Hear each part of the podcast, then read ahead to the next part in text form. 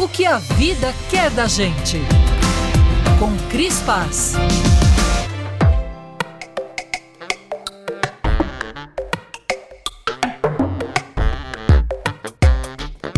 Comissão de Direitos Humanos aprovou nesta quarta-feira, dia 28 de fevereiro, um projeto de lei que prevê o tratamento do climatério e da menopausa pelo Sistema Único de Saúde, o SUS.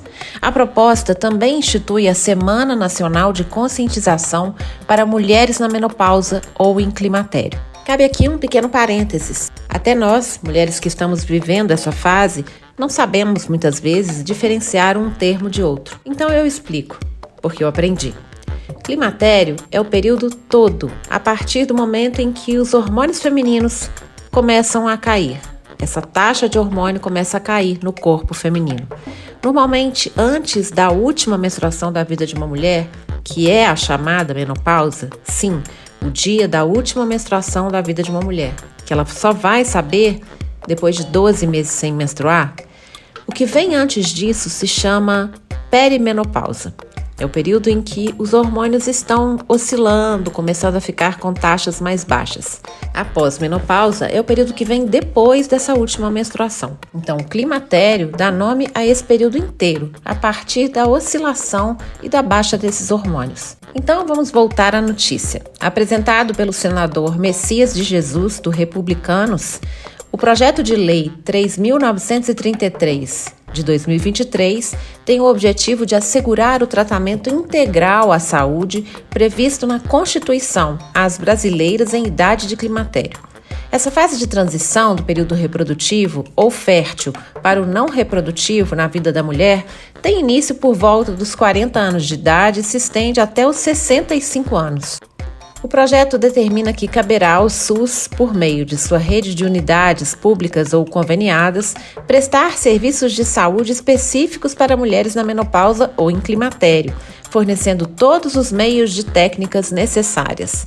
Entre essas medidas estão a disponibilidade de medicamentos hormonais e não hormonais, a realização de exames diagnósticos, a capacitação dos médicos e o acompanhamento psicológico e multidisciplinar especializado das mulheres desde o diagnóstico. Messias cita estimativas do Instituto Brasileiro de Geografia e Estatística, o IBGE, segundo as quais existem aproximadamente 29 milhões de mulheres entre climatério e menopausa no país, o que totaliza 27,9% da população feminina brasileira. 27,9% da população feminina brasileira está no climatério.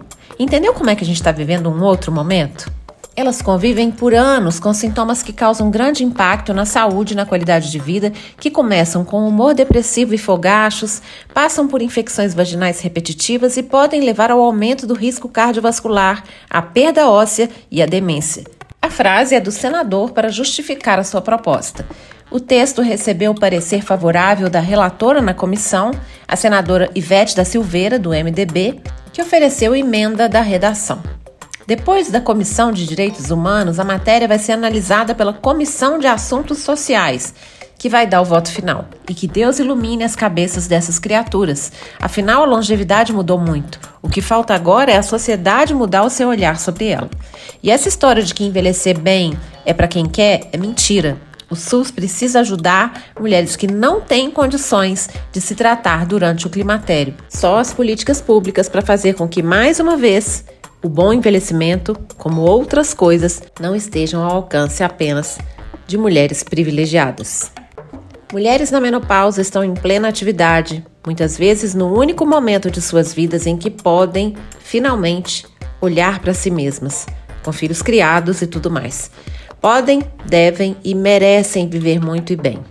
Eu sou a Cris Paz, no Instagram, arroba eucrisguerra.